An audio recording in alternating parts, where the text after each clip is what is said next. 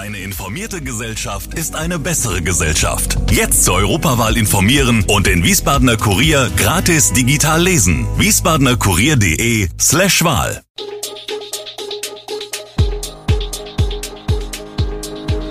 Gude, unser morgendliches News Update. Das Wichtigste aus Wiesbaden für Sie im Überblick. Guten Morgen aus Wiesbaden an diesem 23. Mai. Was Wiesbaden gegen Tuberkulosefälle bei ukrainischen Flüchtlingen tut, verkauft es 9 Euro, Ticket startet und die aktuelle Lage in der Ukraine. Das und mehr hören Sie heute im Podcast. Im Gemeindebad Geschen, über das man von der Langgasse zum Michelsberg und zu einem Eingang des Kuleng Parkhauses gelangen kann, ist es alles andere als sauber. Täglich und vor allem am Wochenende wird in diesem etwas abgeschotteten Bereich der Fußgängerzone uriniert, auch unmittelbar vor oder oft sogar an die Eingänge der Mehrfamilienhäuser, wie Anwohner beklagen. Oft handele es sich um alkoholisierte Männer, zum Beispiel Gäste aus den Bars in der Nähe. Aber auch Frauen wurden schon beim Verrichten ihrer Notdurft ertappt, ebenso Bettler, Obdachlose, Ältere oder Eltern, die ihre Kleinkinder vor die Tür pinkeln lassen.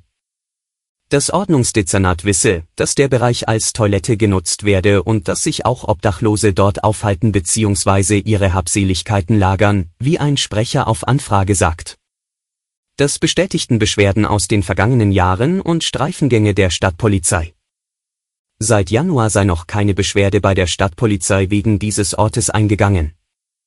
Grundsätzlich würden sogenannte dunkle Ecken, die schlecht einsehbar sind, gerne zum Urinieren genutzt, erklärt der Sprecher. Eine Belebung der Örtlichkeiten und die damit einhergehende soziale Kontrolle helfen, solche Missstände zu minimieren oder gar zu beseitigen.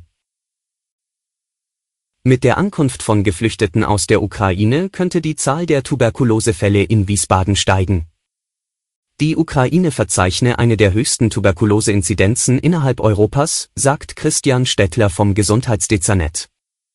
Es seien also unter den Geflüchteten aller Voraussicht nach auch Betroffene. Während in Deutschland im Jahresschnitt 5 von 100.000 Einwohnern daran erkrankten, seien es in der Ukraine rund 73 Fälle. Bisher wurden dem Gesundheitsamt aber nicht vermehrt Fälle gemeldet. Es ist eine meldepflichtige Infektionskrankheit. Das Thema war in der jüngsten Sitzung des Gesundheitsausschusses aufgekommen, in dem die stellvertretende Gesundheitsamtsleiterin berichtete. Hier wurde auch die Frage aufgeworfen, ob die Gefahr besteht, dass die Tuberkulose in Schulen oder Kitas getragen werden könnte. Glücklicherweise sei die Wahrscheinlichkeit einer Ansteckung nicht so groß wie bei virusbedingten Infektionskrankheiten wie etwa Masern oder Windpocken, erklärt Christian Stettler. Das 9-Euro-Ticket wird ab heute in Wiesbaden verkauft. Das Ticket gibt es an allen Vorverkaufsstellen von SW Verkehr. Die Automaten seien mit der Erwerbfunktion für das Ticket ausgestattet. Auch über die Apps des Rhein-Main-Verkehrsverbunds und der Deutschen Bahn ist der Kauf möglich. Im regulären Fahrdienst ist der Fahrschein erst ab dem offiziellen Beginn, also dem 1. Juni, verfügbar. Wir erhoffen uns natürlich, dass wir damit ein attraktives Angebot für Pendler schaffen, die dann vielleicht auch dauerhaft auf den ÖPNV umsteigen und wir somit Neukunden gewinnen können. Wir werden uns die ersten Tage im Juni anschauen, welche Linien aufgrund des 9-Euro-Tickets nun verstärkt frequentiert werden und dann spontan mit Verstärkerfahrten auf die höheren Fahrgastzahlen reagieren, erklärt der Pressesprecher von SW Verkehr, Micha Spann aus. Die Polizei hatte Samstagabend und in der Nacht zum Sonntag rund um das Festival Besser als nix in Geisenheim eine Menge zu tun. Um 21 Uhr meldeten Festivalbesucher den dort anwesenden Beamten eine Auseinandersetzung im Bereich des Jugendzentrums. Ein 24-jähriger Geisenheimer soll dort einem 64-jährigen, der auf dem Weg zum Festivalgelände war, grundlos einen Schlag aufs Kinn versetzt haben, wie die Polizei berichtete.